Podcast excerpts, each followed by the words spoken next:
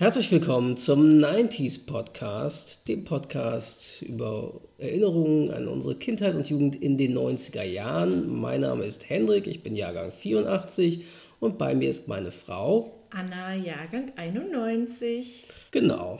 Und ähm, heute befassen wir uns mit dem sehr weitläufigen Thema der Computerspiele und Videospiele der 90er Jahre. Ähm, und wie in der Technikfolge schon anklang, äh, wird es von meiner Seite aus äh, hauptsächlich um Spiele aus dem Hause Nintendo gehen. Ich fange mal an und zwar mit einem Spiel aus dem Jahr 1994. Also es ist jetzt nicht chronologisch, sondern eher so, wie meine Erinnerung es hergibt, in der Reihenfolge, wie ich die Spiele auch gespielt habe. Und zwar ist das wahrscheinlich eines der allerersten Spiele, die ich überhaupt gespielt habe, auf dem 386er von meinem Vater. Den bekamen wir, glaube ich, so circa 1992, 93 dürfte es gewesen sein. 93, glaube ich. Und äh, 1994 erschien Sid Meier's Colonization. Sagt dir das was? Gehört habe ich es schon ganz oft, aber äh, gespielt nie allein vom Titel würde ich sagen, das ist irgendwie Aufbaustrategie. Genau, ähm, wahrscheinlich, äh, ich vermute, du hast eher den Vorgänger gehört, den Titel. Und zwar ähm, sozusagen der Vorgänger war, äh, und das ist die bekannte Spielereihe, die man so, die viele auch gehört haben, selbst wenn sie nicht gespielt haben, Civilization von Sid Meier. Ja, das gibt es doch auch als Brettspiel, oder? Haben wir es ja, nicht irgendwann glaub, mal ja. angeguckt? Heutzutage gibt es ja alles als ja. Brettspiel. Selbst Walking Dead oder. Und ähm, ja, Sid Meier hatte halt vorher Civilization. Das habe ich aber, glaube ich, nur mal als Civilization for Networks, CivNet oder so gespielt. Als es mal gratis in der GameStar dabei war, irgendwann Mitte, Ende der 90er, glaube ich. Und dann später in den 2000ern nochmal. Aber ja, eben das erste richtige Spiel, das ich gespielt habe, mit dem ich mich wirklich lange befasst habe, war Sid Meier's Colonization von 1994. Und das ist ein rundenbasiertes Strategiespiel und das Thema ist die Kolonisierung des amerikanischen Kontinents durch europäische Einwanderer wieder. Das heißt, du bist der sagt. Böse. Naja. kommt, drauf, kommt auf die Perspektive an. Ähm, ähnlich wie bei Sid Meier's Vorgänger Civilization ist es das äh, auch vom Prinzip her, nur dass man halt keine Zivilisation durch Jahrtausende begleitet, sondern halt eine Kolonialherrschaftszeit. Man spielt dabei entweder als Engländer, als Spanier, Franzose oder Holländer. Aber nicht als Native American, der abgeschlachtet wird. Genau. Ja, und äh, jede Nation hat bestimmte Spieleigenschaften. Die Spanier sind zum Beispiel gut im Erobern von mhm. Indianerdörfern und irgendwelchen Sachen oder irgendwelchen Schätzen oder gegen gegnerischen Kolonialmächten, während die Holländer eher gut im Treiben von Handel sind mit anderen Kolonialmächten, Indianervölkern oder der alten Welt. Also das das war dann, ich habe dann meistens als Holländer gespielt, hatte man auch ein besseres Schiff, auf dem man eben mehr, mehr Waren transportieren konnte, ja, okay. quasi ein Feld mehr hatte schon mhm. von Beginn an. Ja, und der Spieler verkörpert darin den Gouverneur des Kolonialreichs und muss eine Kolonie aufbauen, gegen die anderen europäischen Mächte und indianische Völker verteidigen, sowie am Ende einen Unabhängigkeitskrieg gegen das Vaterland führen. Und im Gegensatz zu Civilization legt Colonization ein größeres Gewicht auf Produktion und Handel. Ah, verstehe. Und man hat dann eben, ähm, ja, man fängt eben an, man ist in der neuen Welt, muss dann erstmal, die Karte ist erstmal, erstmal äh, dunkel und man muss die dann eben frei spielen sozusagen, mhm. indem man die Spielfigur, also das Schiff bewegt erstmal und wenn man dann auf Land stößt, dann kann man mit den ersten Siedlern weiterlaufen sozusagen, rundenbasiert und kann dann sucht dann eben einen möglichst guten Ort für eine, die erste Kolonie auf, äh, aus. Und ja, dann kann man das so nach und nach aufbauen, indem man dann eben es vergrößert, irgendwann mit Bau von Schule und solchen Sachen und indem man die Unabhängigkeit der, der Kolonie quasi stärkt und oder dann auch mehrere Kolonien mhm. aufbaut, die untereinander auch Waren verhandeln können und ja, eben dann auch gegenseitig äh, Handel mit anderen europäischen Nationen treiben oder eben mit denen Krieg führen, das geht auch. Und genauso mit den Indianern, man kann friedlich mit denen zusammenleben oder auch die eiskalt ausrotten oder zwangsmissionieren. Ja, und dafür wurde das Spiel halt so ein bisschen kritisiert, dass diese Zwangsmissionierung, der Umgang mit Indianern überhaupt nicht hinterfragt worden ist. Irgendwie. Das war quasi ein Standard-Spielelement. Mhm. Und wenn man friedlich mit Indianern gelebt hat, ja, dann war es sogar teilweise schwieriger, weil man halt nicht, wenn man sie eben nicht, äh, nicht bestimmte Sachen bekommen hat, wenn du sie nicht. Aber es funktionierte.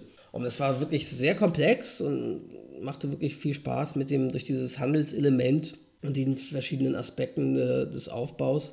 Und das habe ich wirklich ganz lange mit Lars gespielt. da ist er wieder. Da ist er wieder, Lars. genau, haben wir schon oft erwähnt in vorherigen Folgen, mein Schulfreund Lars. Ähm, ja, und das war, ich weiß noch, das haben wir wirklich wochenlang haben wir das gespielt. Und äh, sowohl wenn er bei mir war, als auch wenn ich bei ihm war. Und ich weiß noch, sein, äh, der PC von seinen Eltern, das war ein 486er, der hatte den Vorteil, dass manche Sachen schneller geladen sind. Ui, ui, ui. Und äh, ich hatte aber den 386er mit Soundkarte, also mein Vater. Und äh, das heißt, wir hatten dann eben Geräusche und Musik noch im Spiel, was er nicht hatte. Das war. Das ist krass, das ist PCs ohne ja. Soundkarte ja, 486er standardmäßig, das war, du hattest halt nur diesen internen PC-Speaker-Sound, mhm. aber das gab es bei den meisten Spielen dann schon gar nicht mehr zu der Zeit. und ähm, ja, wir hören mal kurz ins Intro von Colonization.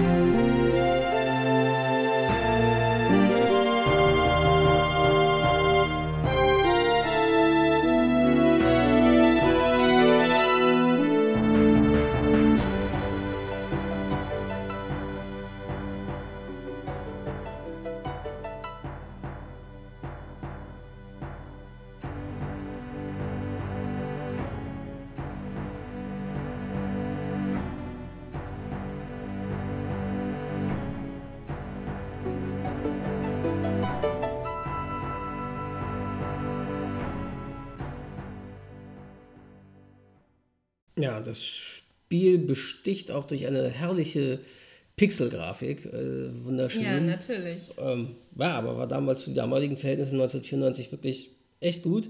Ähm, auch die Musikstücke waren irgendwie toll gewählt und passten auch immer zu den Anlässen. Und es gab wirklich auch äh, gute Sounds zum Aufbau der Kolonie oder wenn du mit Indianern irgendwas gemacht hast. Halt, das war ja eben für damalige Verhältnisse richtig gut. Und das war, hat richtig Langzeitmotivation gebracht. Ja, so Aufbaustrategie wäre ja noch nie mein Ding. Nee? Ich habe auch mal versucht, Anno, die Anno-Reihe zu Anno spielen. 1602. Ja, die hatten ja 10.000 Das war Anno 1602 Titel. war das allererste Spiel. Ich weiß gar nicht mehr, wann das erschien, ob das auch Ende der 90er schon das war. Das weiß ich nicht, aber ich habe immer mal 2000. wieder sowas probiert zu spielen und ich bin einfach grottenschlecht in Aufbaustrategie. Ich kann das einfach überhaupt nicht. Anno 1602, wann ist das denn erschienen? Oh ja, äh, erschien am Geburtstag meiner Mutter. 24. September 1998 mhm. kam das raus. Und das war ja irgendwie so eine Mischung, auch ja, so ein bisschen von Colonization, ein bisschen von Siedler und so inspiriert damals, Anno. Ähm, ja, genau, Siedler habe ich auch mal probiert zu also spielen. Also Siedler also das kann ich, ich, alles nicht. Siedler fand ich persönlich, hat mich nie so irgendwie, diese Wuselgrafik fand ich nicht so cool. Mhm. Das fanden ja viele lustig, fand ich nicht so geil irgendwie. Ja, da fand ich Anno schon besser, auch von der Grafik her, aber irgendwie fehlte da die Langzeitmotivation. Das war zu schwierig oder zu leicht, ich weiß es gar nicht mehr. Das habe ich auf jeden Fall, hatte ich auch das Spiel, aber habe es eben nicht so oft gespielt und nicht so, nicht so lang wie Colonization. Hm. Ähm, erinnerst du dich noch, was dein allererstes Computerspiel war oder Videospiel, was du gespielt hast? Na, Computerspiel wird höchstwahrscheinlich irgendein Lernspiel gewesen sein. Genau, das fällt mir jetzt gerade ein, was ich in meiner Recherche völlig ausgeblendet habe. Hm. Ähm, das war, ich weiß es nicht, es war irgend so eine ganz, ganz billige CD mit so seltsamen Spielen drauf. Ähm, da war zum Beispiel ein Spiel, mit dem ich Grund-Plus-Rechnen gelernt habe ja. mit Igeln. Da waren immer Plusaufgaben und dann musste man den Igel mit der richtigen Zahl als Lösung ja. anklicken. Und das hatte auch so total süße Soundeffekte. Ja. Der Igel machte dann immer hm oder sowas. Ähm, und das habe ich stundenlang gespielt. Das hat meine Mutter dann noch nicht gestört. Oh. Und da waren noch lauter andere komische Spiele drauf. Und eins, was ich mich noch erinnern kann, ich glaube, das hatte den bescheuerten Titel Romeo und Juliet. Oh. Und man spielte Romeo, musste irgendwie durch, war auch so ein bisschen Jump and Run, musste halt durch Level hochspringen mit irgendwelchen Hürden und zu Juliet gehen Da war aber ein Typ, den habe ich immer den Tortenteufel mhm. genannt, denn da war ein Teufel und der hat dich mit Torten abgeschmissen. In dem Spiel, das Romeo und Juliet hieß. Okay. Ganz merkwürdig. Ich habe irgendwann mal versucht, es wiederzufinden, aber ich habe es nirgendwo im Internet auftreiben das, können. Und die CD ist irgendwie auch verschwunden. Das kann ich nachvollziehen. Äh, ich erinnere mich, wo du Eagle gesagt hast, wir hatten auf dem 386er unter Windows 3.1.1 irgendein Spiel, das hatte damals ein Kollege von meinem Vater, glaube ich, da auch mit installiert. Der hatte auch meinem Vater den PC, glaube ich, so ein bisschen überhaupt äh, gebaut oder, mhm. die Soundkarte auch eingebaut und so. Ähm, und äh, das war ein Spiel mit, es war ein Windows-Spiel nativ, irgendwie Windows 3.1.1-Spiel mit, mit einem Igel, dass man so durch so ein, so wie so ein Plattformer oder Jump'n'Run irgendwie so durch eine Landschaft bewegt hat, mit so einzelnen Feldern, die sich hoch und runter bewegt haben. Man durfte nicht runterfallen und musste mhm. so Items einsammeln. Und das habe ich nie wieder gefunden. Ich weiß auch nicht, wie das heißt. Ähm, ja, da fällt mir auch noch ein, zwei Spiele, die meine Mutter immer gespielt hat. Das eine war, glaube ich, ein Windows-Spiel, Shoot hieß das. Das war einfach, ja, klassische äh, Jahrmarkt-Schießreihe äh, und du hast einfach Gegenstände abgeschossen mit verschiedenen Soundeffekten immer mhm. dabei. Das war auch ganz lustig. Ähm, etwas komplexer war, das hatten wir als Shareware gehabt und da haben, hat meine Mutter dann damals auch, oder mein Vater weiß gar nicht, auf jeden Fall für sie eigentlich, äh, sowohl von Shoot als auch von diesem anderen Spiel ähm, die Vollversion bestellt. Das musste man damals ja noch und mhm. bekam dann auf Diskette von der Firma das zugeschickt ähm, von solchen Shareware-Spielen. Das war, das, nennen, wie, das hat sich Hunter oder so, oder Hunters genannt.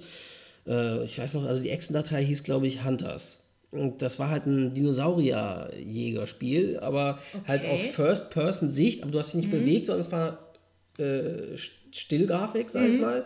Und es hat sich, also du hast quasi verschiedene Level gehabt und verschiedene Gegenden irgendwie wie Lava-Welt oder Dschungel oder so, ja. wo dann Dinosaurier lang sind und die musstest du halt abschießen. Ach Gott, sowas und, wie und Das war halt ein bisschen, ja, also ein bisschen mit Zeitreise irgendwas verbunden mit ja. denen, die dann da hingefahren sind und halt schöne Pixelgrafik, tolle Soundeffekte, richtig. Und man hat sich selbst eben nicht bewegt, sondern musste halt wirklich, mhm. eben wie später auch beim Moorhuhn, das kann man auch nochmal erwähnen, dann immer eben einfach die Saurier nacheinander abknallen, gab mhm. unterschiedlich Punkte und war eben Level so und so vier Minuten hattest du mhm. Zeit. Und das habe ich auch nie mehr gefunden, weil das Problem ist, wenn du danach googelst, wenn du irgendwie Dinosaur Hunter oder Dinosaurier Hunter mhm. und PC-Spiel googelst, findest du immer nur Turok. so ein 3D-Spiel ah, okay. von Ende der 90er, mhm. das so ein Dinosaurier-Jagdspiel war. Und das andere, ich weiß gar nicht mehr, ob das sogar ein deutsches Spiel war oder auf, mhm.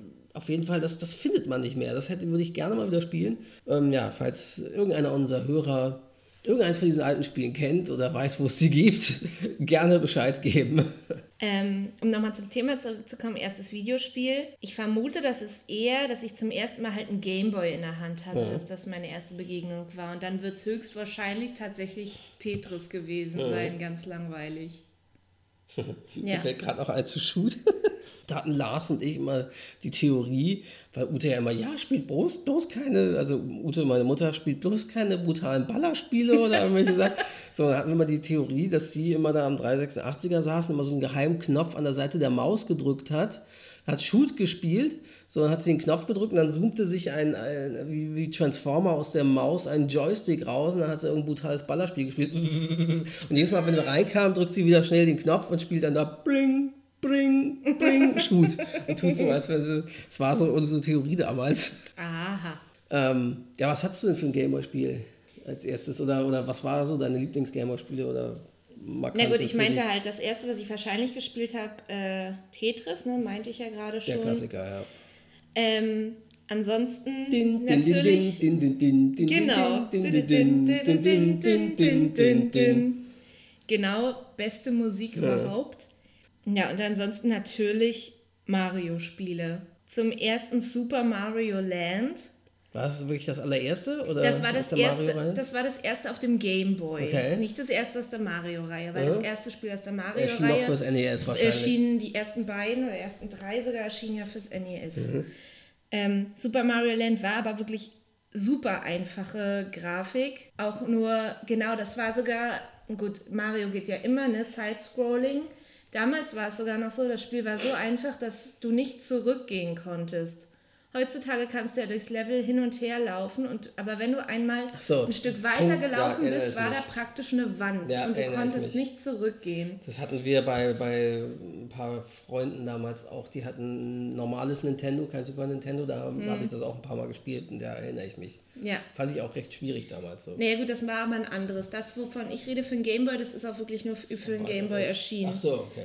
Und äh, das andere Blöde war, das war auch wirklich eins der ersten Gameboy-Spiele mit. Das erschien nämlich selbst in Europa schon im September 90. Und da der Gameboy von 89 war, war das auch eins der wirklich frühen Spiele. Und äh, das andere Blöde, was bei vielen Gameboy-Spielen und zum Teil auch bei Super Nintendo-Spielen so war, dazu komme ich aber später nochmal, ist, dass du nicht speichern konntest.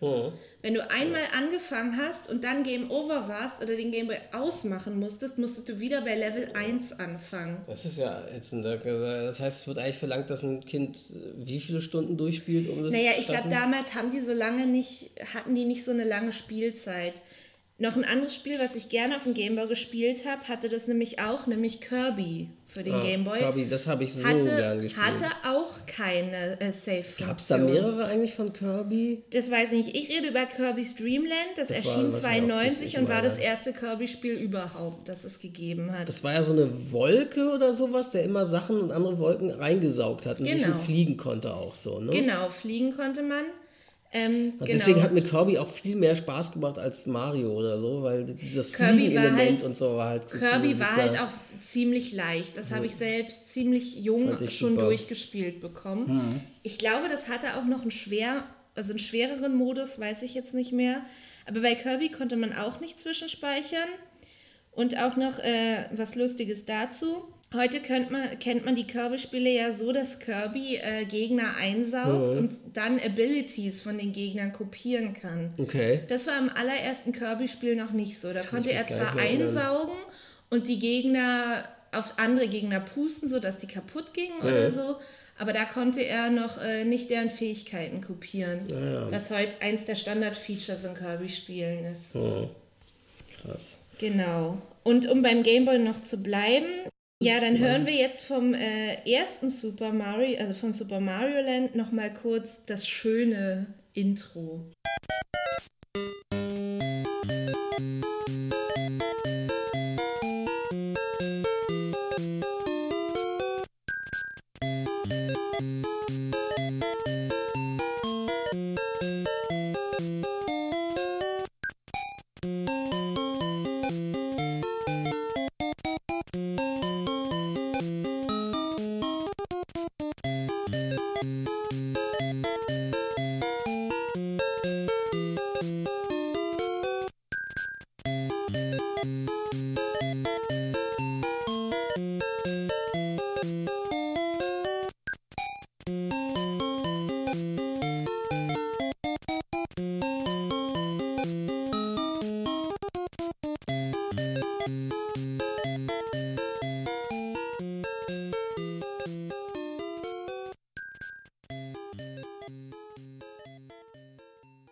merkt man, dass das noch Anfang der 90er war. Es klingt halt schön retro nach 80er. Aber der Sound, der Kompanie. kommt, ruft auch bei mir Erinnerungen wach. Ich hatte ja, ich hatte es glaube ich in der letzten Folge oder so auch schon mal erwähnt, dass ich hatte ja ewig keinen Gameboy. Haben meine Eltern nicht erlaubt. Da habe ich erst 97 oder 96 irgendwie um diesen Dreh rum bekommen, glaube ich. Ähm, der damals der transparente Gameboy war. Jedenfalls, und da war ich im Krankenhaus Anfang der 90er und mein Bettnachbar, ich hatte nur so zwei dumme Telespiele und mein Bettnachbar hatte einen Gameboy und da auch Mario dabei. Und äh, das habe ich dann andauernd gespielt. das heißt, das war, ja- kommt mir die Musik jetzt auch wieder bekannt vor. Bei Super Mario Land war ja auch schon irgendwie die Story. Na, was ist die Grundstory von Mario? Äh, die Prinzessin wird von diesem Drachen Bowser oder wie der heißt. Ja, ich glaube, Entführt? ich glaube, da war es tatsächlich nicht Bowser, sondern da musste man irgendeinen Alien besiegen oder so, habe ich gerade gelesen. Da ich nie so weit gekommen bin und damals auch die englischen Texte, falls es überhaupt am Anfang welche gab, nicht verstanden habe, weiß ich das nicht mehr genau. Aber auf jeden Fall das viel, viel, viel bessere Super Mario für den Game Boy war dann Super Mario Land 2, Untertitel Okay. Six Golden Coins. Das erschien im Januar 93 Und da war mal nicht Bowser der Gegner oder irgendwie Peach entführt, sondern Mhm. Wario war der Gegner. Ah ja, Wario, da erinnere ich mich, das gab es ja. Da, da kommen wir okay. später nochmal zu, genau, zum Wario-Spiel. Aber jedenfalls hat Wario wohl irgendwelche Münzen gestohlen, deswegen Six Golden Coins. Ach, und dann die sammelte man die Münzen. Genau, die waren, glaube ich, immer das Ende einer Spielwelt. Am Ende einer Spielwelt, wenn man den Boss besiegt hat, hat man dann, glaube ich, die Münze bekommen. Mhm. Deswegen gab es sechs Spielwelten, wo man diese Münzen einsammeln konnte.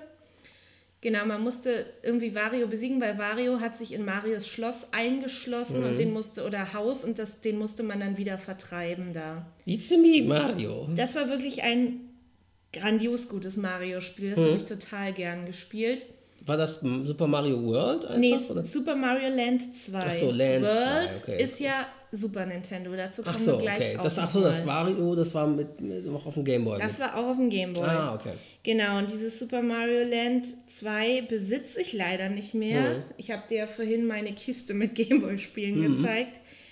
Ich hatte damals den Gameboy irgendwann mal mit im Hort, mit Spielen auch. Mhm. Und das Spiel hat mir anscheinend damals jemand geklaut. Es war nämlich Kind. dann plötzlich weg. Ja, ein anderes Kind. No. Ja, Strafanzeige erstattet. Nett. Ja, gut. So viele 20 Jahre später ist es vielleicht ein bisschen dämlich. Du hast damals vor 20 Jahren mein Gameboy-Spiel Ich geklaut. weiß ja auch nicht, wer es war, von daher. Genau, und der theoretisch direkte Nachfolger dazu war Wario Land. Das Ah. hatte nämlich den Untertitel Super Mario Land 3. Aber man war Wario. Man selber. war Wario, genau. spielte deswegen, Wario. Ist, deswegen ist der Titel auch komisch. Ah, ja. Das, man hat dann sozusagen die Marke Mario genutzt, um wahrscheinlich Um noch mehr Wario Käufer anzulocken und, und Mario als Spiel. Mm, Spiel Das war nämlich, glaube ich, auch, genau, das war nämlich auch das erste Wario-Spiel, was Also es daran gegeben erinnere hat. ich mich auch. Das habe ich sehr, sehr oft gespielt auf dem Gameboy. Das war später. auch cool, weil Wario coole Features hatte. Ja. Der ist halt nicht immer sofort klein geworden, wenn er Mhm. jemanden berührt hat. Der hatte diesen coolen Stoß, dass man Gegner wegstoßen konnte. Der Unterschied war, wenn man auf Gegner raufgesprungen ist, waren die meistens nur betäubt und man musste die erst aufheben und wegschleudern, damit die gestorben sind. Naja. Aber das war auf jeden Fall auch ein sehr cooles Spiel. Oh. Ich erinnere mich noch, äh, war, oder hast du noch Gameboy-Spiele? Nur was Späteres, aber du kannst jetzt gerne noch was dazu sagen. Nee, sag, mach doch, mach doch. Mach, mach, mach. Nee, und das. Also ich habe noch einige so kleinere Gameboy-Spiele gehabt, aber das waren jetzt so die, die ich am liebsten gespielt habe. Was dann ganz wirklich am Ende der 90er natürlich noch die große Revolution war und was ich auch ewig nicht bekommen habe. Okay. Pokémon. Ja, es ist ja wie gesagt völlig an mir vorbeigegangen. Ja. Wahrscheinlich, weil der Gameboy damals dann auch schon nicht mehr funktionierte bei mir und ja, das, da ich das Pokémon auch für mich nicht die Serie, die habe ich nie wirklich gesehen, deswegen das ist völlig an mir vorbeigegangen. Ähm, ich weiß das noch, wir hatten irgendwann im Hort ein Mädel, die war halb Amerikanerin oder irgendwas und die hatte Pokémon schon total früh und hatte es immer auf Englisch. Hatte das halt auf Englisch, weil sie Amerikanerin war oder so. Und da saßen wir echt im Hort nachmittags da und darf ich auch mal, darf ich auch mal, ja, ich darf auch mal spielen. Wie alt wart ihr da? Keine Hort? Ahnung. Fünf?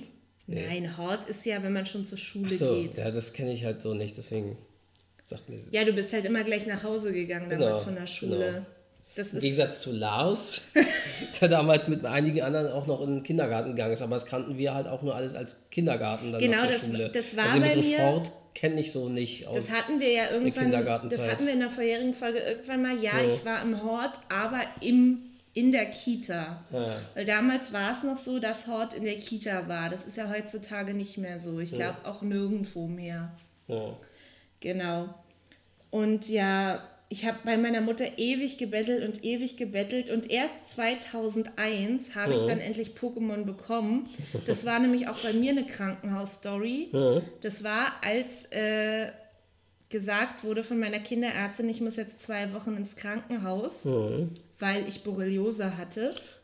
Und da hatte mir meine Mutter zum Trost, weil es mir so schlecht ging, dass ich ins Krankenhaus musste und so geweint habe, hat sie mir dann ein Pokémon-Spiel gekauft. Ja, cool. Bei Fotopost. Fotopost, ja. Gibt es nur noch äh, irgendwo, was haben wir gesehen letztens, ein Extra 3 irgendwo am Arsch der Heide? Irgendwo Also, in gibt's Harburg eine- oder so war das. Gibt es oder? noch eine einsame Fotopost-Filiale, die es früher überall gab, zum Entwickeln vor allem von Urlaubsfotos und solchen Sachen? Genau, Aber da sind wir immer hingegangen.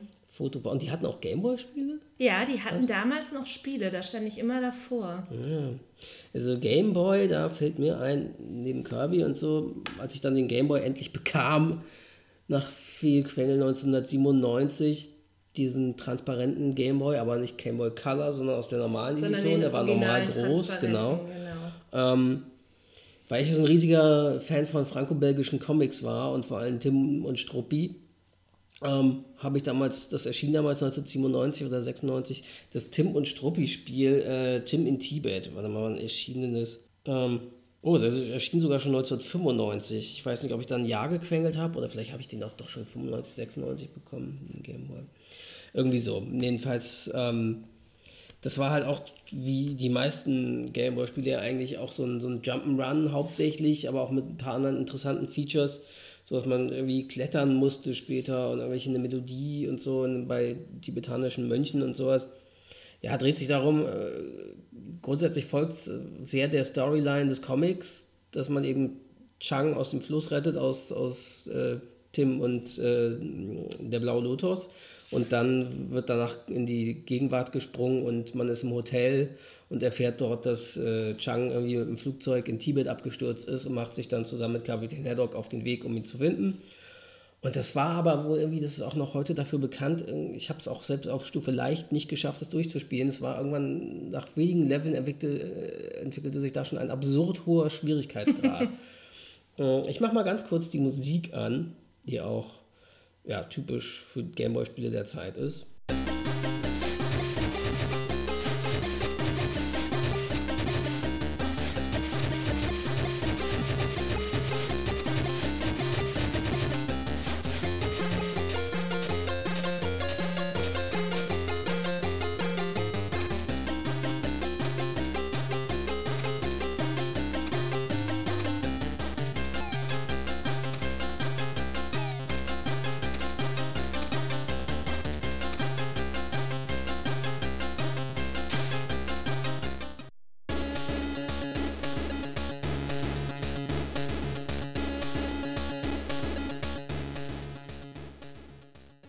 Ja, man hört es eigentlich schon, auch an den Sounds so ein bisschen. Man, da wurden dann neben dem Zug Kisten nach einem geworfen von ja, das irgendwelchen hört man Leuten. Eindeutig. Und man musste den Kisten erstmal ausweichen und dann später Chang aus dem Fluss retten und dann Stromschnellen ausweichen und irgendwelchem Treibholz oder sowas. Ja, markante Erinnerung, weil es halt eben mein allererstes Gameboy-Spiel war, das ich selbst besaß, mhm. neben Tetris. Ähm, weil die anderen Spiele, die hatte ich ja nur bei Freunden oder so gespielt. Mhm. Das, ähm, ja.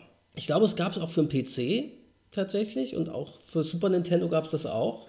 Ja, da mir das Aber, überhaupt nichts sagt, ich wusste nicht mehr, dass es das je gab, bis du es mir vorhin erzählt ja, hast. Kritiker haben irgendwie dann bemängelt, dass da ist, weil die äh, Moulin also die, die Foundation von RG, die die Rechte verwalten, die sind, ja, die sind da sehr, sehr streng, was die Rechteverwaltung angeht. Mhm. Und die haben da, eben, die mussten sich dann die Entwickler wohl sehr sklavisch an die Comic-Vorsetzungen in Sachen Story halten und deswegen mhm. hatten sie nicht so wirklich kreativ viele Möglichkeiten, da was auszugestalten. War zwar sehr schön, tolle Grafik, sehr nah dran und so und haben gute Ideen gehabt, aber wahrscheinlich hat sie das doch ein bisschen eingeschränkt, dass das dann zu einem erfolgreichen Klassiker wurde, plus diesem hohen Schwierigkeitsgrad. Ja.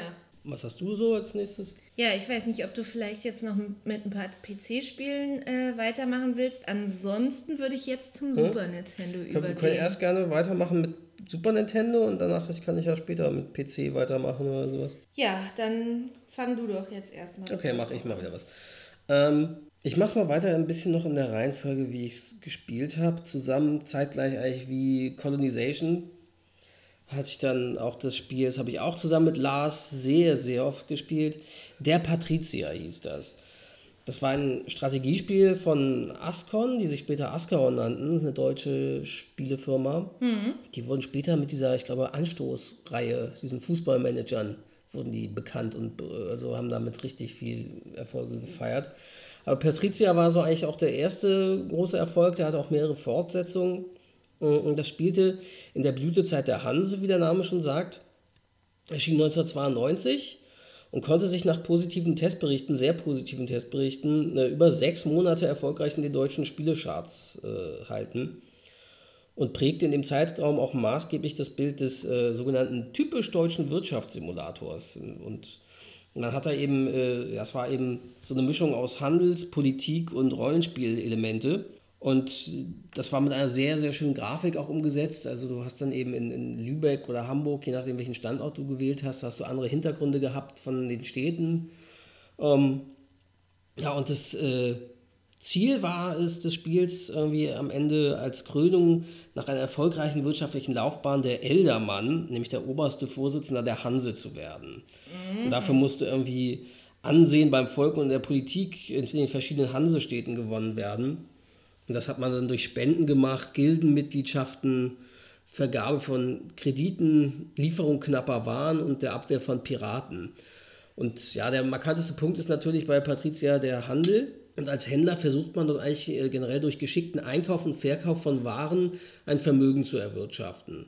Und man kann dann seine Schiffe in die 17 verschiedenen Handelsstädte schicken, äh, Hansestädte schicken und äh, dort Waren einkaufen, die man dann möglichst gewinnbringend in anderen Städten wieder verkaufen will. Und äh, die Handelswelt umfasste dabei den gesamten nordeuropäischen Raum und reicht von London im Westen bis Novgorod im Osten.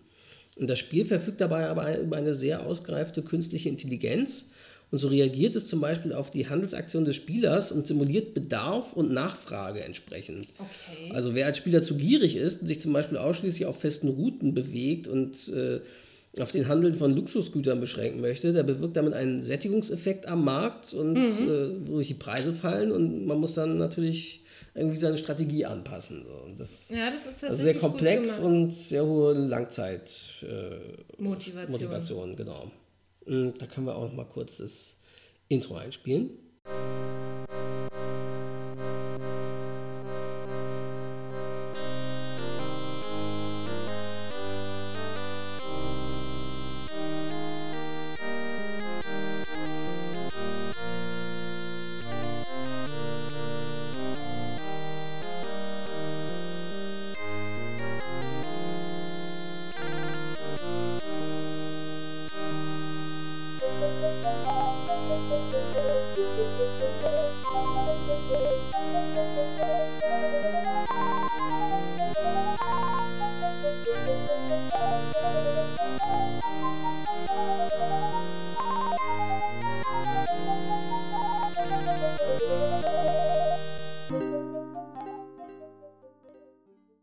Das erste Spiel, an das ich mich erinnern kann, dass ich auf einer Fernsehkonsole gespielt habe, mhm.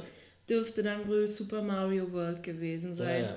Weil ich weiß, ich war wirklich ziemlich jung, als ich das zum ersten Mal gespielt habe. Und ich fand es mhm. immer cool und ich finde heute immer noch, dass es einfach ein richtig, richtig gutes Spiel ist. Mhm. Wollen wir da auch mal die Musik einspielen kurz? Das kannst du gerne mal machen.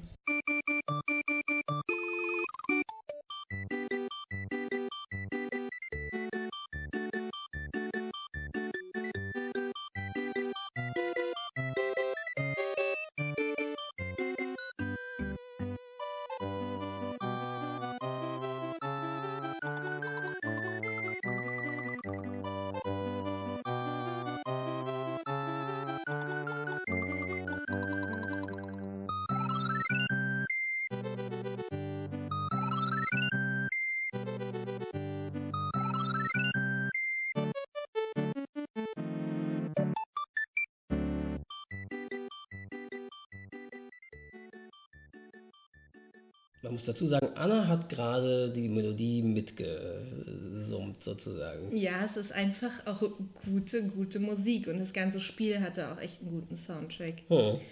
Und Super Mario World erschien in Europa im April 92 und ist das am meistverkaufte Spiel äh, vom SNES e gewesen. Vom Super Nintendo? Echt? Genau. Das meistverkaufte? Das meistverkaufte. Egal, ob da welche Blockbuster, wie damals äh, Street Fighter 2 Turbo oder sowas ist. Nein. Echt krass. Mario ist das erfolgreichste. Der Klassiker Spiel. schlechthin anscheinend immer. Genau.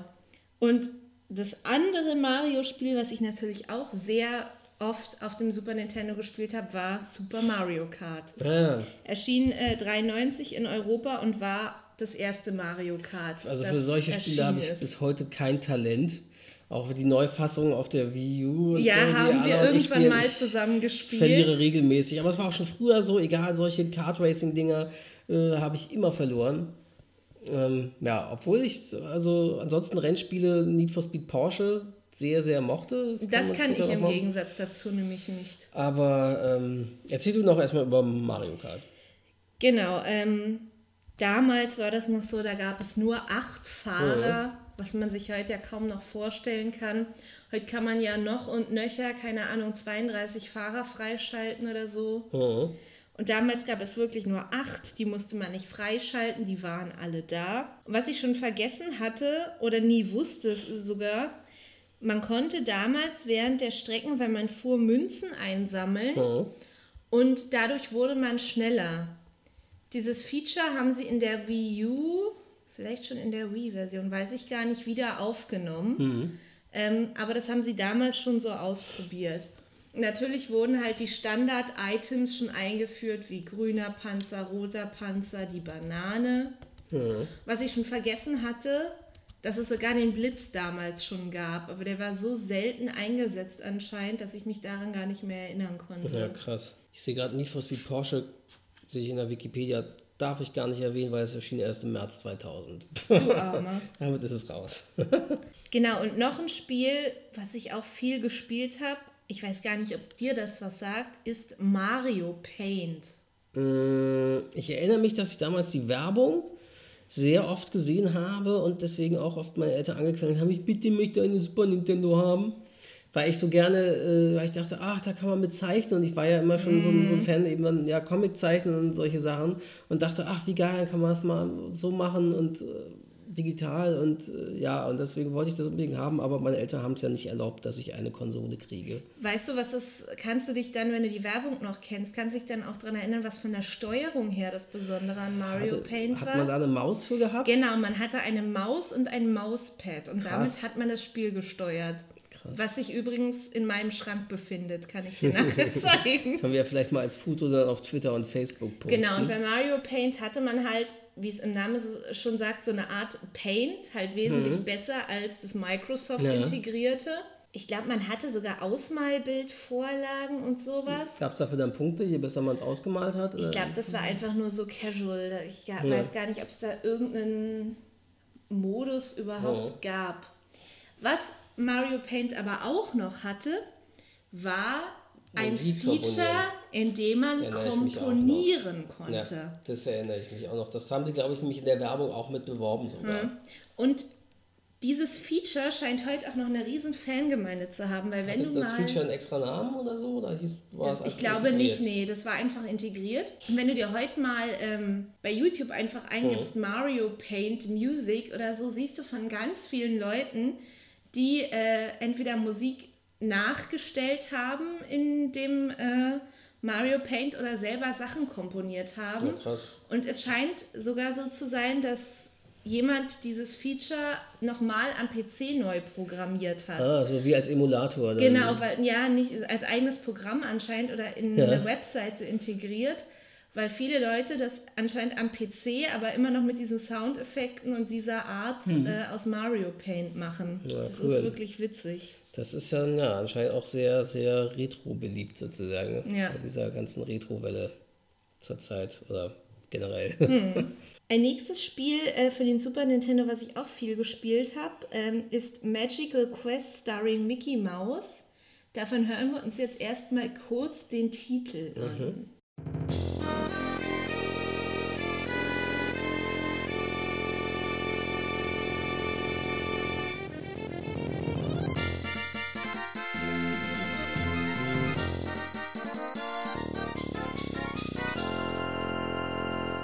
Was mir gerade auffiel beim Hören, das klingt so fast so wie MIDI-Sounds. Also man hört da so künstliche Instrumente raus. Also dafür, ja. dass es Super Nintendo war und von wie wann? Von 93. 93. Schon nicht schlecht.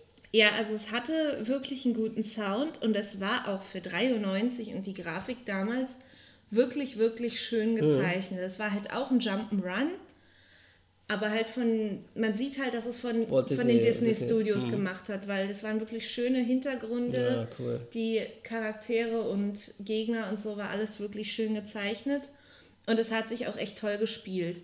Das war auch noch eins der Spiele, bei denen man nicht speichern konnte. Oh. Das heißt, auch dieses musste man in einem Rutsch durchspielen damals. Das ist mir aber auch mehrmals gelungen. Waren die sehr erfolgreich, solche Spiele, wo man nicht speichern konnte? Oder war es halt, weil es der Standard damals war, egal den Leuten? Ich glaube, das war egal, weil überleg mal, Super Mario Land für den Game Boy hat sich auch noch und nöcher verkauft und Kirby ebenso.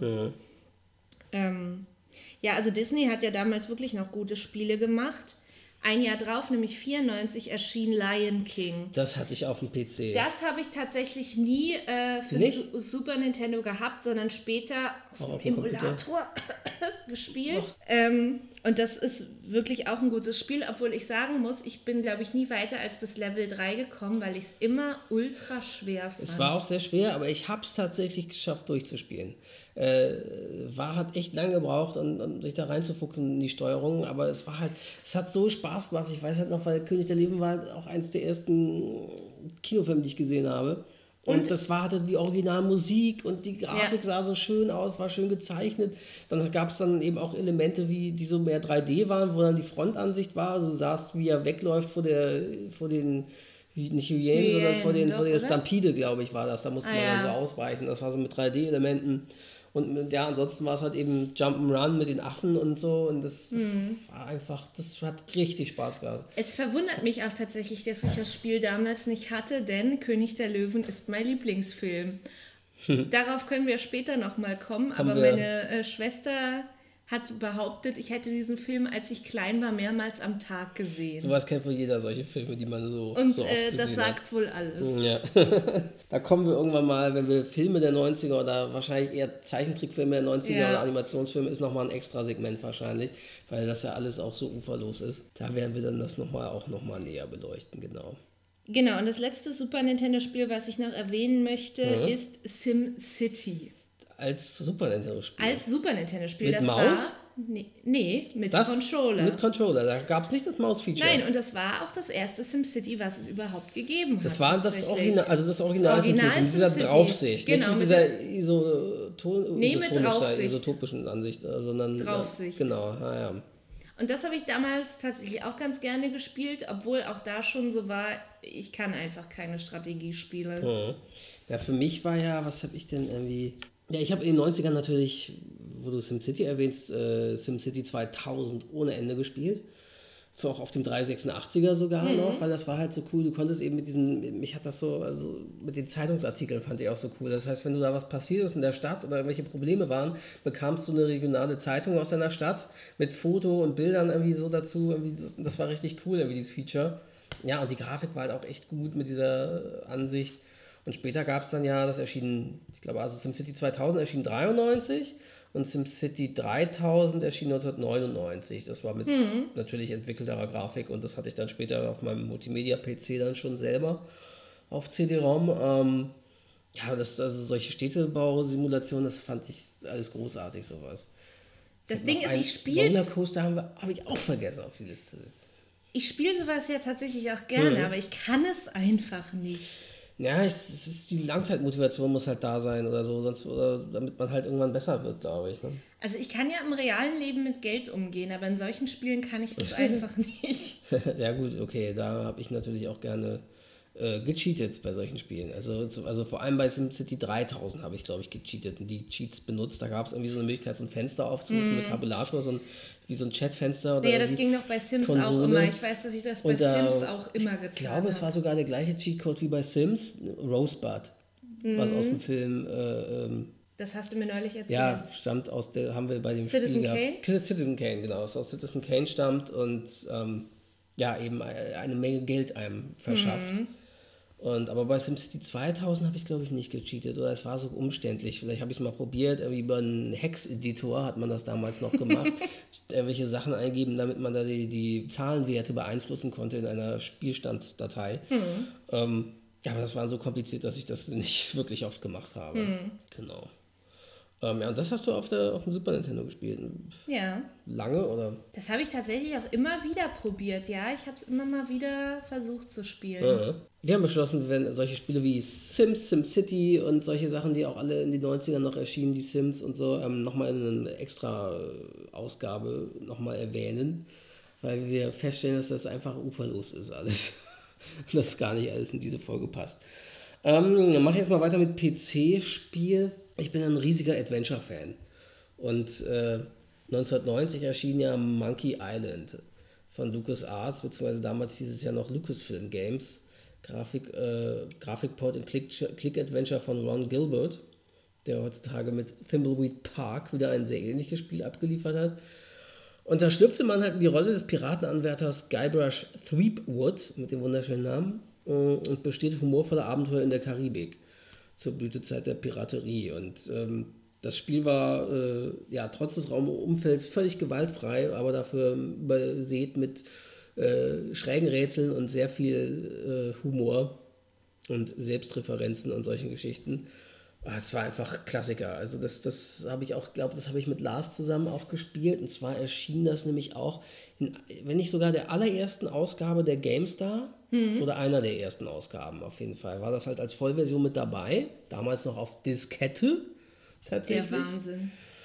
Glaube ich zumindest, dass es, wenn ich recht sind, dass es auf Diskette war. Ganz am Anfang gab es nämlich bei der GameStar auch noch den Unterschied zwischen Ausgabe mit ohne Bonusbeilage, dann mit mhm. Diskette und mit CD-ROM. Ah, okay. Gab's. Und später ist, ist Diskette ist, glaube ich, nach ein paar Ausgaben dann weggefallen. Mhm.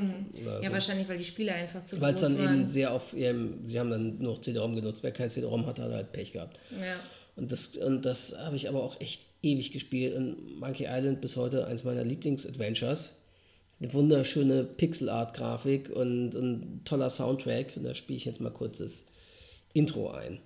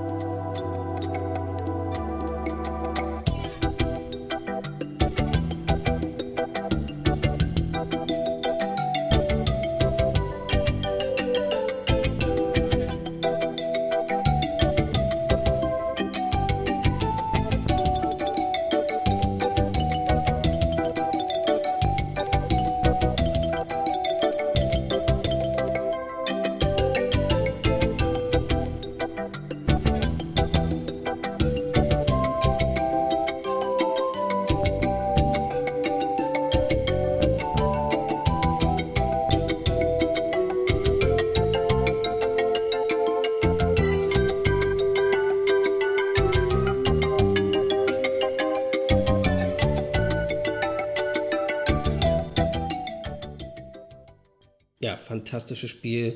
Super Humor, super Grafik und eigentlich revolutionär auch damals für seine Zeit.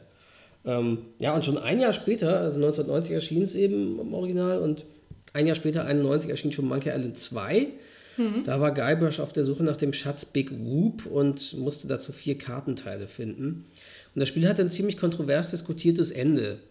Hm, das ich jetzt hier nicht spoilern will für alle Leute, die das vielleicht nochmal irgendwann spielen wollen, zumal es das ja auch heutzutage in Remastered-Editionen und sowas gibt oder auch auf DOSBox läuft. Ähm, und Ende der 90er, später erschien dann 1997 der dritte Teil, The Curse of Monkey Island. War das nicht die Sache, worum Gilbert dann rausgeflogen Ja, genau. War? Deswegen, äh, weil der dritte Teil, der hat dann überhaupt auch gar keinen Bezug mehr so richtig. Er nimmt zwar äh, ja, gewissermaßen Bezug zu dem Ende, mhm weil er nach dem Schatz Big Whoop war in so einem, so einem Vergnügungspark und dann auf so einem Schiff treibt, in so einem, mm. also in so einem Autoscooter Gebilde treibt von dem Vergnügungspark und, und äh, treibt dann im Wasser mm. und wünscht sich wieder an Land. Und, äh, aber das kontroverse Ende, das es zuvor gab in Monkey Island 2, das von Ron Gilbert ja noch war, und alle Pläne, die Ron Gilbert und Ideen hatte für den dritten Teil, wurden nicht umgesetzt. Und auch mhm. mit Monkey Island 4 später, was dann 3D war und so, alles nicht mehr umgesetzt. Und ich glaube, Ron Gilbert will auch bis heute eigentlich ja immer noch seine Version von Monkey Island 3 erzählen. Oder Aber Disney rückt ja die Rechte nicht ja, raus. Ja, ich ne? glaube, so weil das, das eben, es ist eben so, dass aktuell die Disney die Lizenz nicht rausgibt, was, glaube ich, daran liegt, dass es halt an Flug der Karibik äh, gebunden ist, solche, weil du hast da ein Piraten-Adventure und so und wahrscheinlich wollen sie es deswegen nicht rausgeben, nehme ich mal an. Naja, wir können ja mal kurz reinhören in das Intro vom dritten Teil. Das hatte nämlich das erste Mal, äh, ja, es hatte natürlich Zeichentrickgrafik, die war wirklich wie ein mhm. Zeichentrickfilm schon. ähm, die ganze Grafik und auch erstmals volle Sprachausgabe. Und, und da wurde Guybrush dann gesprochen von im Deutschen von Norman Matt. Und sehr kultig. Logbuch des Captains, Guybrush Threepwood. Seit Tagen verirrt auf hoher See. Ich habe weder Mannschaft noch Navigationsinstrumente. Kein Proviant außer einer halben gepökelten Wurst. Und wenn ich nicht bald auf etwas zu trinken stoße, ist es aus mit mir. Allein die Hoffnung, meine geliebte Elaine zu finden, hält mich aufrecht. Die Suche nach dem berühmten Schatz Big Whoop hat mich in diese missliche Lage gebracht. Ich hatte gedacht, er würde mir zu Ruhm und Ehre verhelfen. Doch stattdessen hat er mich direkt in die Fänge von meinem Erzfeind getrieben, dem Zombie-Piraten LeChuck. Er wollte sich an mir rächen, weil ich seinen bösen Plan durchkreuzt habe, Elaine zu heiraten. Bin sehr, sehr durstig. Nur ein einziges Glas frisches Wasser und ich hätte vielleicht wieder die Kraft, weiter zu segeln. Aber ich weiß ja, um mich herum gibt es weit und breit nur den Ozean. Wenn ich Land erreichen könnte, würde ich möglicherweise Trinkwasser finden und etwas zu essen. Obst vielleicht, um damit den Skorbut zu bekämpfen und meine Kraft wieder zu gewinnen. Vielleicht ein paar Bananen. Ach, warum quäle ich mich selbst so? Ich könnte mir auch ein Hühnchen und einen großen Krug voll Grog wünschen.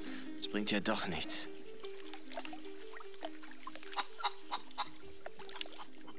Oh, meine süße Elaine.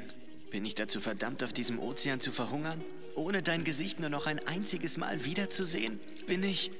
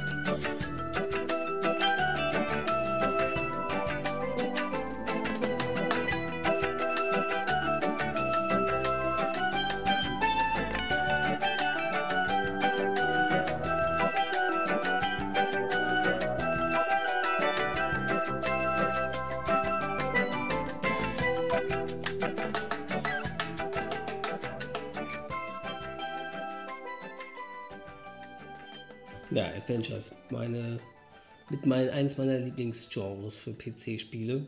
Ja, das habe ich schon gemerkt.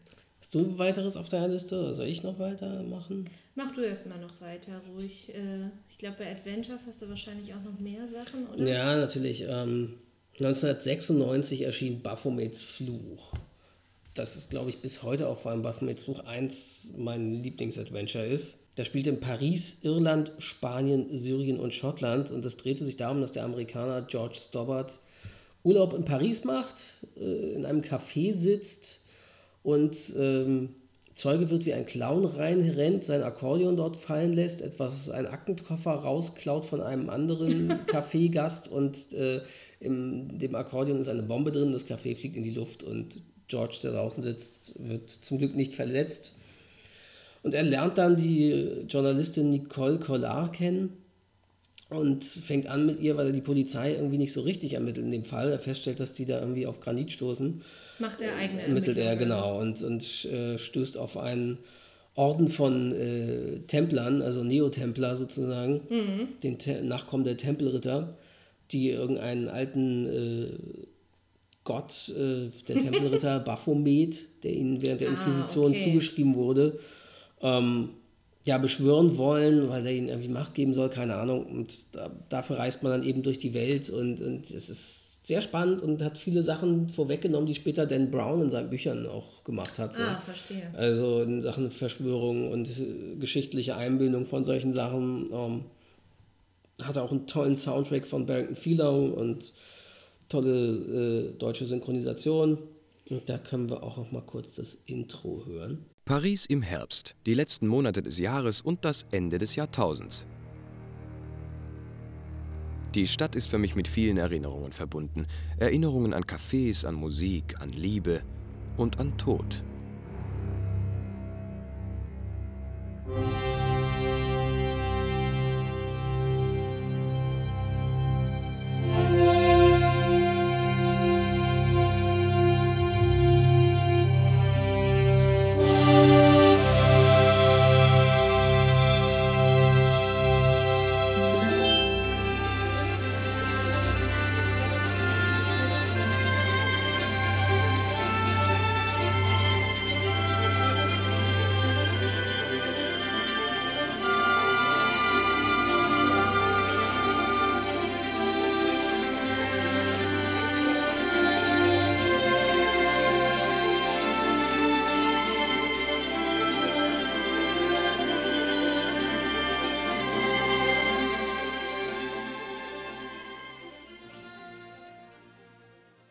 War sehr, sehr spannend, sehr gut gemacht, tolle Grafik, also war auch seiner Zeit voraus.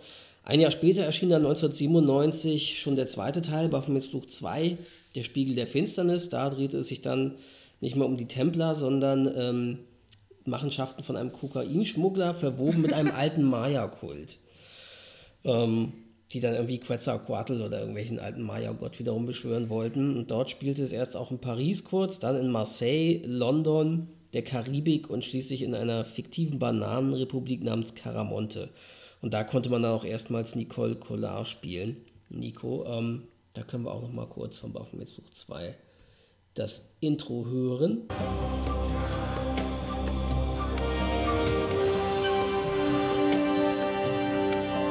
Hier muss es sein. Professor Aubiers Haus. Sieht ziemlich gespenstisch aus. Ich bin aus Paris fort gewesen und habe Nico fast sechs Monate nicht gesehen. Ich wollte heute eigentlich unser Wiedersehen feiern, aber sie hat etwas anderes vor. Eine Verabredung mit einem Archäologen. Hat irgendwas mit einem Maya-Stein zu tun, auf den sie während ihrer Recherchen gestoßen ist. Der Typ, der uns die Tür aufmacht, sieht für mich gar nicht wie ein Archäologe aus. Ich habe ein ganz schlechtes Gefühl.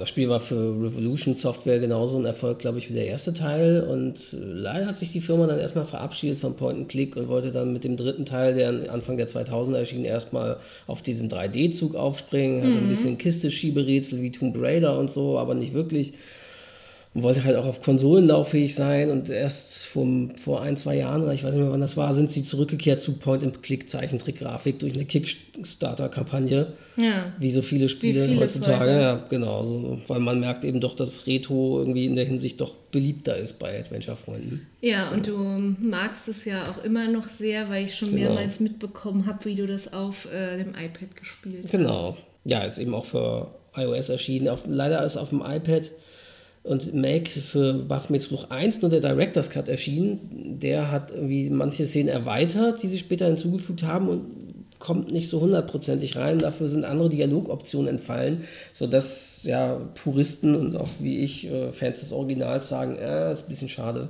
Wohingegen der zweite Teil einfach nur ein bisschen remastert wurde und der auch auf iOS ungekürzt sozusagen spielbar ist. Mhm. Was hast du als nächstes? Naja, ich würde jetzt zur nächsten Nintendo-Generation ja. übergehen, nämlich zum Nintendo 64. Hm. Ja, und auch natürlich dort habe ich wieder hauptsächlich äh, Mario gespielt. Hm. Und eine wirklich, wirklich, wirklich große Revolution, was ich an der Technikfolge schon erwähnt habe, war der 3D-Stick am N64-Controller. Ah, ja. Und ich besaß ja diese wunderbare N64-Werbevideokassette, die ich auch bereits in der letzten Folge erwähnte. Und damals hat Werbung bei mir ja so super funktioniert. Ich wollte ja zum einen diese Konsole unbedingt haben und dann halt auch bestimmte Spiele.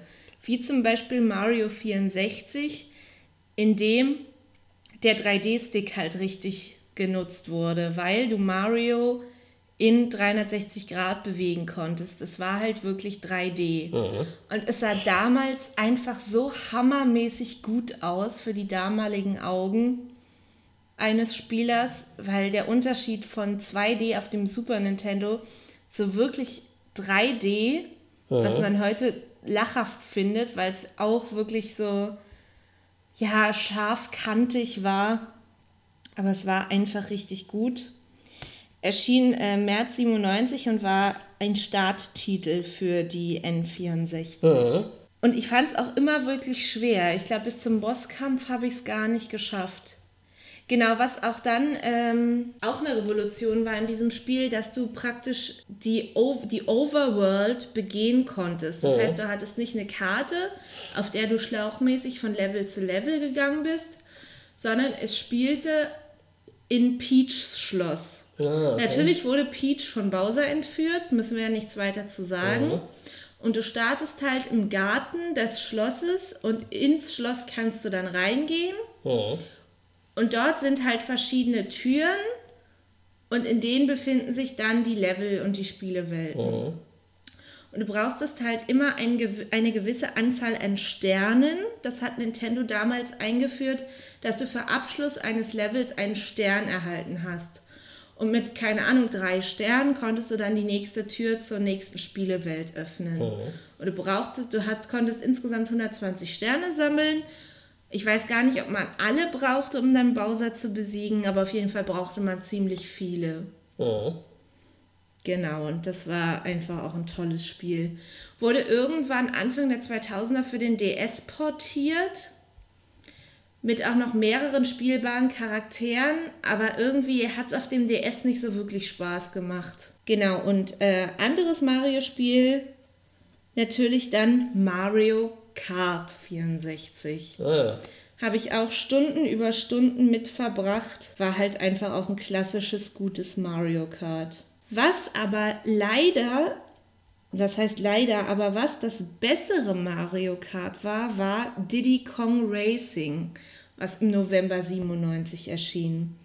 Und da können wir jetzt noch mal kurz in die Titelmusik Ah, ja.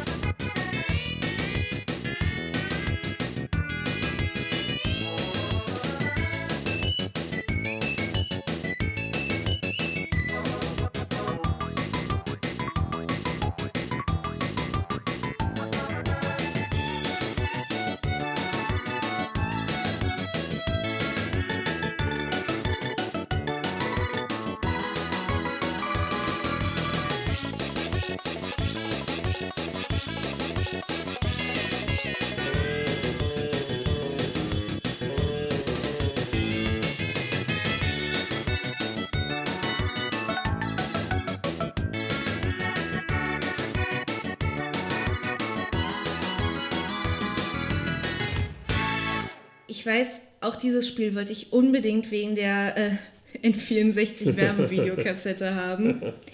Die hat sich geprägt. Ja, die hat mich wirklich geprägt. Ja. Ich muss es mal wieder gucken. Ich glaube, es ist auf YouTube online.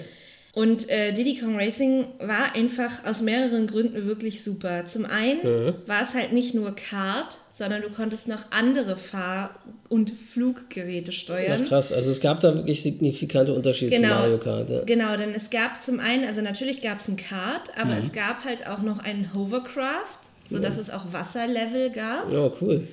und äh, ein Flugzeug. Da war die Steuerung natürlich ein bisschen schwierig, aber das war richtig cool. Und dann gab es auch noch wirklich einen Riesenunterschied, nämlich dieses Spiel hatte sozusagen eine Kampagne oder Abenteuermodus, in dem man die Rennstrecken nacheinander freischalten musste. Und es hatte, komisch für ein Rennspiel, auch Bossgegner. Am Ende einer Welt praktisch, die mehrere Rennstrecken hatte, musstest du gegen einen Boss fahren. Und das war auch tatsächlich richtig, richtig schwer. Hm, krass. Also da war sozusagen die künstliche Intelligenz nochmal stärker, die KI Genau. irgendwie. Genau, das waren auch Riesenviecher und so und die hatten noch böse Tricks drauf und sowas. Genau, es gab auch einen Modus mit, ähm, wo man Münzen sammeln musste und zwar alle, sonst hat man das nicht gewonnen und solche Geschichten. Also das war schon echt gut. Ähm, überhaupt, ich glaube, auf dem Super, also auf dem, nee, auf dem Nintendo 64 habe ich, glaube ich, die meisten Rennspiele Ah, krass. Denn noch ein Spiel, was auch auf der Werbevideokassette war, ähm, Was ich auch ganz, Hast ganz du deine Eltern gesagt, hier, kauft mir alles, was auf dieser Kassette Nee, ist? alles fand ich nicht toll, aber viel. Was ich auch wirklich ganz toll fand und wofür ich Nintendo bis heute sauer bin, dass sie diese Spielereihe eingestampft haben, war Wave Race. Ah, Wave Race, da habe ich auf dem Gameboy gespielt. Das fand ich auf dem Gameboy richtig. Ja, das cool. hatte ich Original mal, war wohl vom Game Boy, das hatte ich nicht. das hatte ich mir mal von Janis ausgeliehen auf dem Gameboy. Aber ich hatte das super. vom 64. Wave Race 64 hieß das. ne? Genau, Da erinnere und ich mich noch an die später, später das letzte, was praktisch erschienen ist, also das dritte in der Reihe, war Ja. für den Gamecube, das hatte ich auch noch, Ja. was auch sehr gut war. Aber damals habe ich halt Wave Race 64 äh, gespielt. Ja. Und das war einfach tolles. Man hatte Urlaubsfeeling und überhaupt so, die haben das gut mit der Wasserphysik hinbekommen und dem Jetski. Ja. ja, das war auch selbst schon Wellen, cool. dass man irgendwie. von Wellen so abgeprallt Ja. ist und an den vorbeifahren musste. Das war wirklich ein echt tolles Spiel. Und ich habe mit dem Stunden verbracht und mit dem Nachfolger auf dem Gamecube auch. Und ich finde es echt schade, dass es Wave Race überhaupt nicht mehr gibt. Ich habe das extra nachgeguckt, das wurde tatsächlich von Nintendo selber entwickelt. Also Deswegen verstehe die, ich es die auch Lizenz nicht. haben sie also Ja, eigentlich komisch. genau. Ähm, Was, mir, was du erwähntest, Diddy Kong Racing, das ist ja die Figur aus Donkey Kong, ne? Mhm. Weil ich habe beim, weiß ich noch, bei meiner Schwester ähm, Donkey Kong Country gespielt auf der, äh, auf dem Super Nintendo. Das erschien, glaube ich, wann erschien denn das?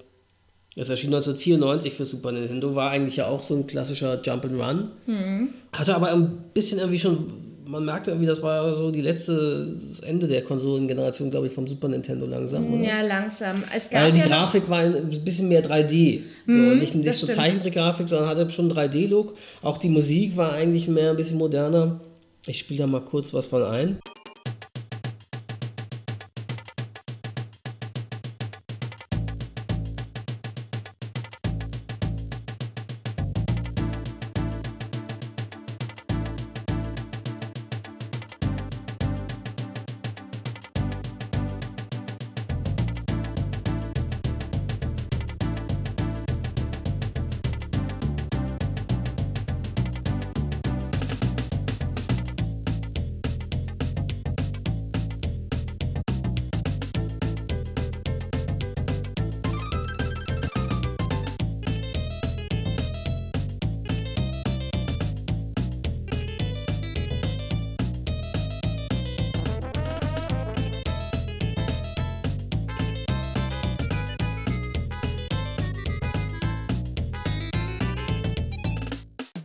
Weiß ich noch bei Donkey Kong Country, da fand ich eben die Grafik beeindruckend, auch die Wetterwechsel. Da gab es halt so dann Gewitter und Unwettersturm, Regen, Stimmt, ja. so, die da auch einen dann beim Spiel so ein bisschen beeinflussten oder für eine tolle Atmosphäre irgendwie sorgten. Ich habe es damals auf dem Super Nintendo nicht gehabt und auch nirgendwo gespielt. Das habe ich halt auch auf dem Emulator irgendwann nachgeholt. Da fand ich aber den zweiten Teil, Diddy's Donkey Kong Country 2, Diddy's irgendwas besser. Das weiß ich, also die habe ich gar nicht gespielt. Da war, kenn dann auch, da war dann auch irgendwie das Mädel dabei. Ich weiß gar nicht, wie die heißt. Und dann konnte man die zwei zusammen spielen. Ich weiß es gar nicht mehr. Aber das fand ich besser, das weiß ich noch. In Sachen Adventures, da habe ich auch noch, ähm, erschien 1997, war ein gutes Adventure-Jahr. The Last Express, sagte das was? Das sagt mir überhaupt nichts. Könnte dir was sagen, wenn du in unserem iPad guckst, in dem Ordner, da ist es sogar inzwischen als iOS-Spiel drauf, im Spieleordner. Und das war besonders, weil das war ein Echtzeit-Adventure. Ah, okay. Ähm, das, der Spieler steuerte dort äh, die Figur aus der Ego-Perspektive durch eine virtuelle Nachbildung des Orient Express. Und das Gameplay beinhaltete dann Interaktion mit den Passagieren des Zuges, also natürlich Dialoge führen, Gegenstände finden und so. Und während des Spiels bewegen sich die Passagiere frei im Zug umher und folgen halt einem eigenen Ablauf und Routinen. Und ebenso fährt der Zug ständig weiter und setzt, setzt den Spieler damit unter Zeitdruck. Ja, der Spieler, der schlüpft dort in die Rolle des jungen Amerikaners Robert Cath, der seinen Freund Tyler Whitney ermordet in einem Abteil des Orient Express findet.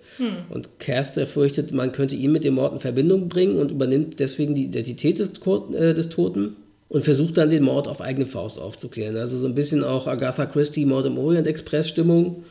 Und ähm, der Look war auch sehr interessant, weil die hatten dort für die Darstellung der NPCs wurden Schauspieler vor einem Bluescreen gefilmt und abfotografiert und dann per Rotoskop äh, so ein gezeichneter Look verpasst. So, das war sehr interessant. Da habe ich auch noch mal kurz das Intro.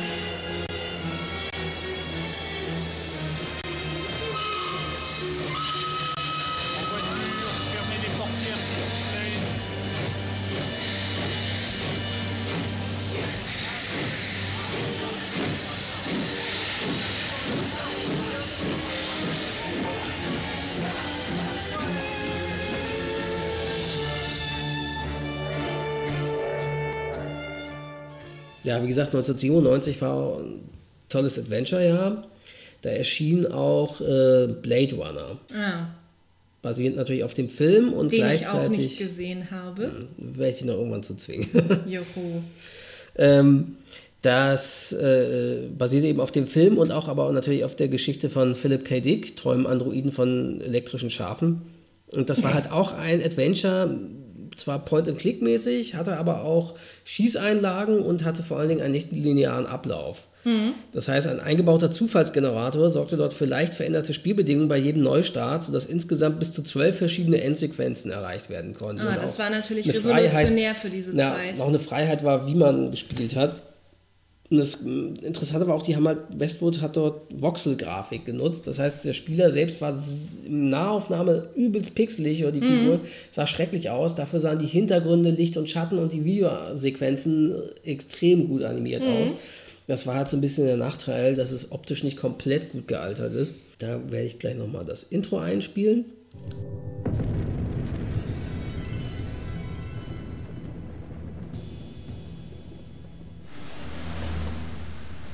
Ich ähm, gehe dann jetzt.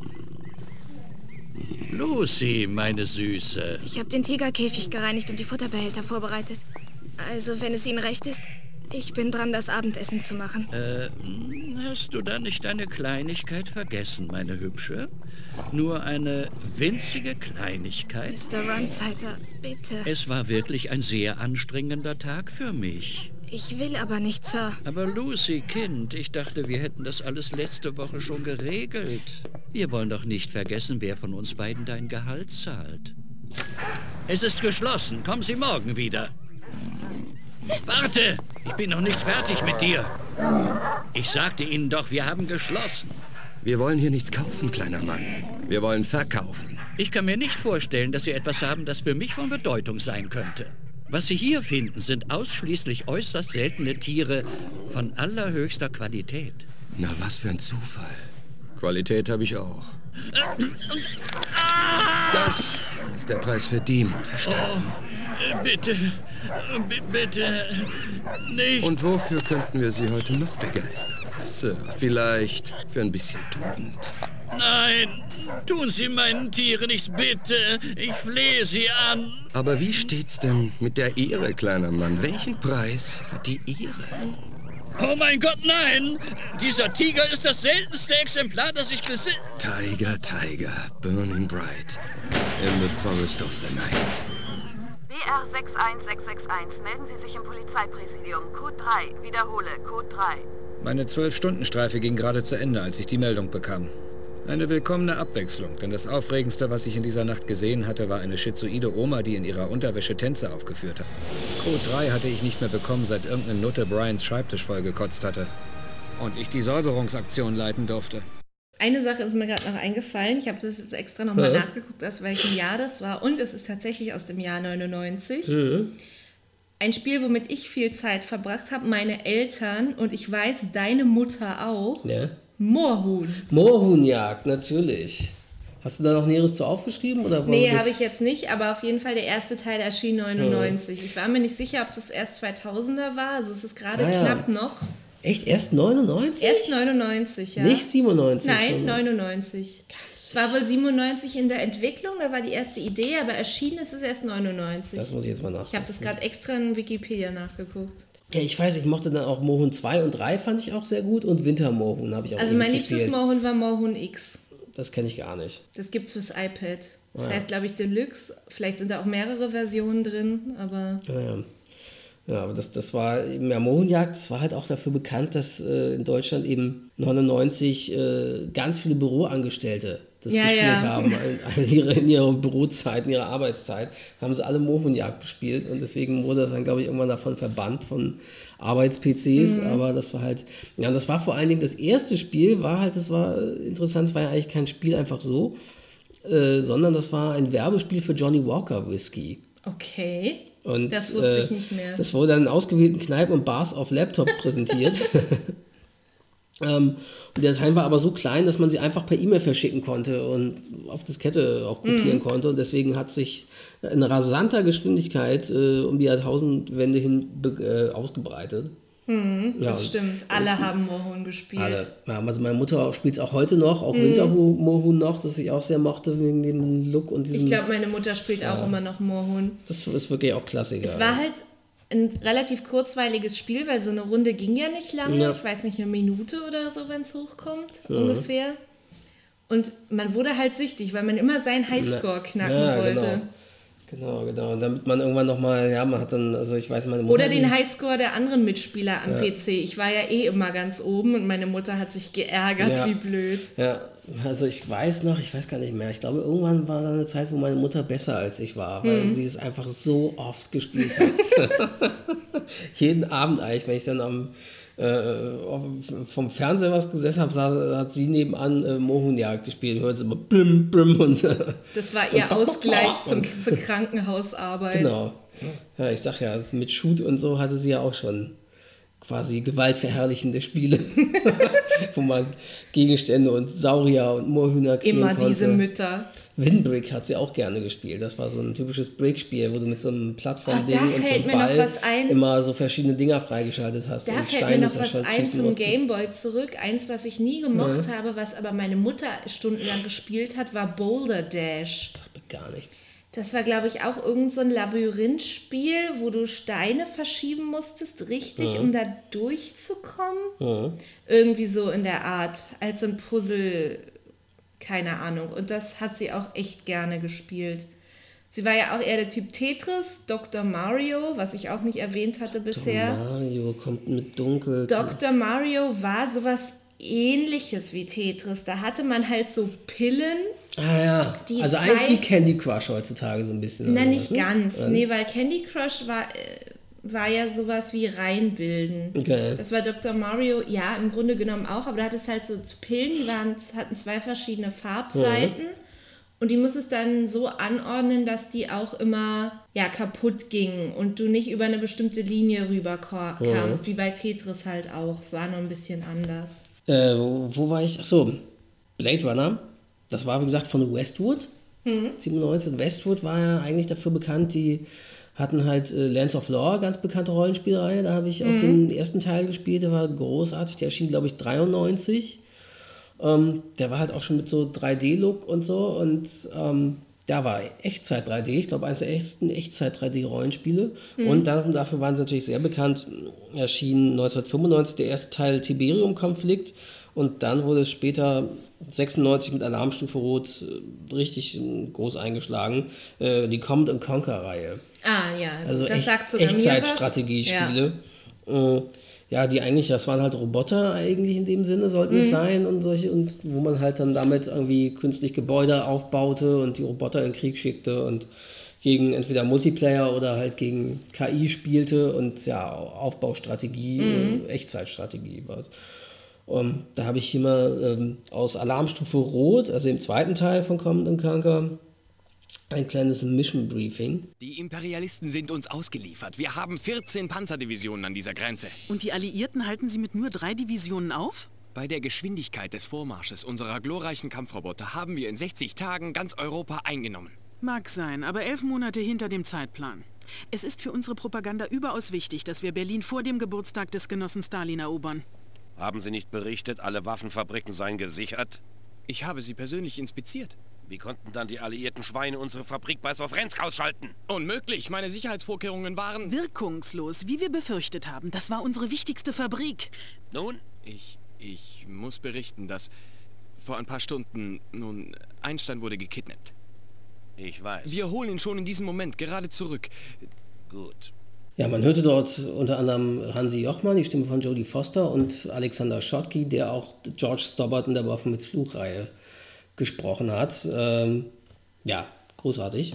Und das war eben auch ein tolles Spiel, das man immer wieder spielen konnte und wirklich Langzeitmotivation bat, obwohl gerade in den ersten beiden Teilen und so ist auch so eine eher so eine kleine so eine Pixel-Grafik her, Mhm. so da Draufsicht. So. Das war, Ja, du die ich- Figuren kaum erkennen, weil du so weit weggezoomt warst und auch nicht ranzoomen konntest. Ich habe es zwar so. auch nie gespielt, aber in irgendwelchen Listen auf YouTube mit tollen Spielen von Ja. früher, keine Ahnung, habe ich es auch schon mal gesehen. Naja, dann habe ich noch eine Sache und zwar Outcast.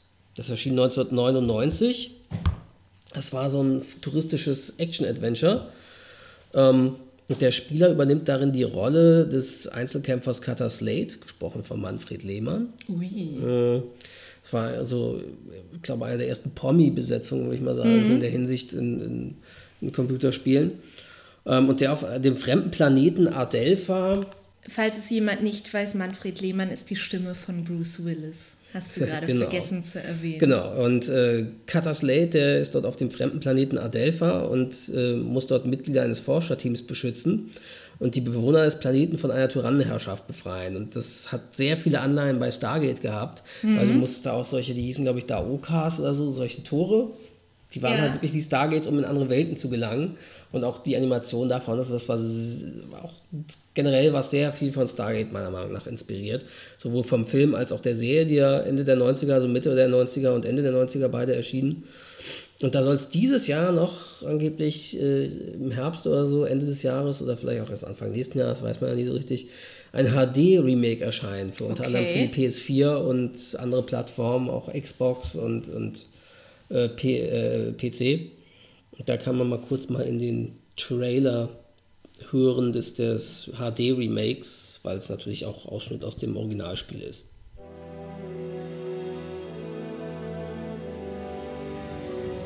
Vor Hunderten von Monden sprach der Prophet Kassar von einem Auserwählten.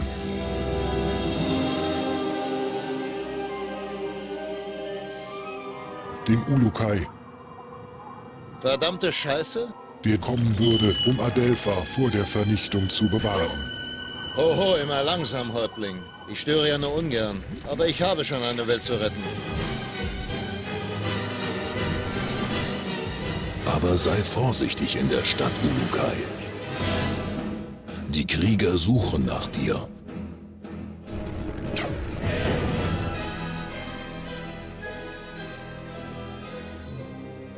Ja, sehr episch alles. Ja, und, epische Kriegsmusik. Ja, und äh, war aber echt tolles Spiel. Ich freue mich sehr auf das HD-Remake. Bin echt gespannt. Das heißt Outcast Second Contact.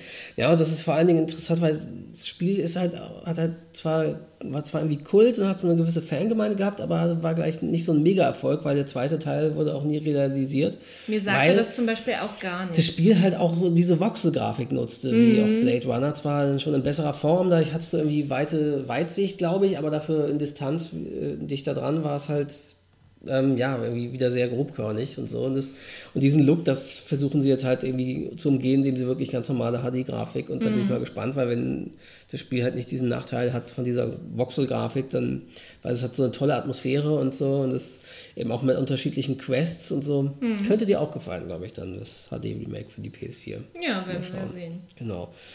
Ja, wir haben jetzt noch so ein paar Spiele, die, die werden wir sicherlich, weil wir merken jetzt schon wieder, es zieht sich hier, wird wieder lang. Äh, werden wir in einem zweiten Teil äh, auf jeden Fall noch dann genauer betrachten, darunter Tomb Raider, äh, die SimCity-Spiele, Rollercoaster Rollercoaster Tycoon, genau, äh, die, die Sims, Hm. äh, Grand Theft Auto, der erste Teil. Ja, also das sind noch so einige Sachen. Und auch Day of the Tentacle und so, das, die Spiele oder auch Hidden and Dangerous fand ich auch ganz toll. 99, ein 3D-Strategiespiel, das war auch klasse. Ähm, ja, das sind so Sachen, die werden wir nochmal in einem zweiten Teil auf jeden Fall nochmal genauer beleuchten. Wir haben sie nicht vergessen. Ja. Wir hören uns dann bald wieder. Genau. Ähm, ähm, ansonsten, ja, freuen wir uns, wenn ihr uns wieder einschaltet bei der nächsten Episode und wenn ihr uns bei iTunes auch gerne abonniert oder eine Sternebewertung abgibt, damit der Podcast besser sichtbar wird in iTunes. Folgt uns gerne auch auf Facebook und Twitter und gebt uns da Kritik oder Anregungen. Bis zum nächsten Mal. Tschüss. Ciao.